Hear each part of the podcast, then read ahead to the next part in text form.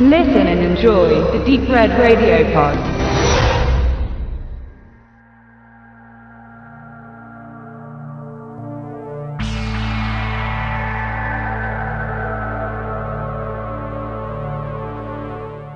Naoto Tamura ist ein wenig sympathisches Arschloch, das bei den Entscheidungen, die er für sich und sein Leben trifft, nicht wirklich auf die Gefühle und Befindlichkeiten anderer Rücksicht nimmt. Dazu zählt dann auch seine Mutter, die er abermals schwer enttäuscht mit seinem Entschluss, die Schule abzubrechen und in dem daraufhin mit ihr entstehenden Konflikt sogar handgreiflich wird. Nichtsdestotrotz ist er mehr als geschockt, als er eines Tages einen Anruf, genau wie ein mysteriöses Video erhält. Auf letzterem ist seine Mutter zu sehen, als Opfer einer Entführung.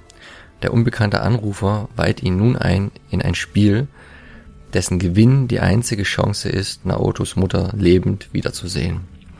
Anhand eines Romans soll er basierend auf dessen Geschichte an einem Marathon auf Leben und Tod teilnehmen.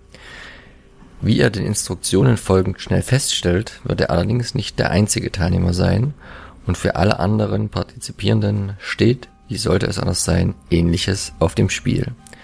So werden sie nun unfreiwillig zu Konkurrenten um Leben und Tod. Als wäre das nicht schon schlimm genug, ist der Weg zum Ziel auch noch gesäumt von gefährlichen Killern, die allen Teilnehmern den Lauf zusätzlich zur Hölle machen und schwer gesundheitsschädigend agieren. Immer unter den wachsamen Augen ihres unbekannten und sadistischen Showmasters. Grundsätzlich eine Geschichte, die jetzt gar nicht so schlimm klingt, auch wenn der Genre-Fan dabei unweigerlich an Filme wie Battle Royale, die Tribute von Panem, die Schlacht der Centurions, Cabin in the Woods, die Saw-Reihe oder Running Man denken muss. Die Vorlage zuletzt genannten stammt, die meisten werden es wissen, übrigens von Stephen King, der mit seinem Roman Todesmarsch noch eine Geschichte ganz ähnlichen Formats zusätzlich in seiner Vita zu stehen hat. Keine ganz neue Idee also, die uns Regisseur Noburu Iguchi dort auftücht, aber durchaus eine mit Entwicklungspotenzial.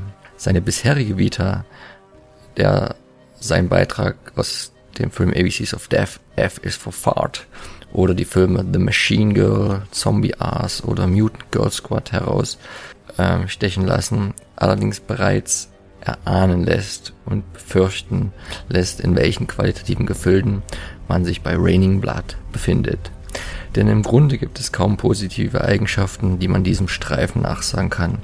Das Drehbuch macht, wie gesagt, nichts aus der vernünftigen Ausgangsgeschichte, strotzt vor riesigen Logiklöchern, geizt nicht mit dümmlichsten Ideen und legt seinen bescheuert agierenden Charakteren die hirnrissigsten Dialoge in den Mund, die Fan sich vorstellen kann. Dies trifft zumindest auf die deutsche Synchro zu, welche gelinde gesagt eine Frechheit ist und ihrem Namen kaum gerecht wird. Der Lippensynchron ist hier gar nichts und auch die Sprecher sind zum Teil so was von unprofessionell oder auch unpassend gewählt, dass es anfängt wirklich weh zu tun. Da trifft es sich eigentlich gut, dass sie ihre Stimmen Darstellern leihen, die clownesk vor sich hin blödeln und in dämlichen Slapstick-Einlagen untergehen. Als Schauspieler kann man diese Dilettantentruppe jedenfalls kaum bezeichnen. So bleiben am Ende 105 schrecklich quälende Minuten ohne Höhepunkte, denen man lediglich die zumindest teilweise soliden Effekte und das dann doch irgendwie überraschende Ende nicht allzu negativ zur Last legen kann. Wer sich neugierig gemacht davon jetzt doch unbedingt selbst überzeugen will, sollte wenigstens bei unserer Verlosung mitmachen, dann braucht ihr im Falle eines Gewinns auch selbst kein Geld für diese Gurke ausgeben.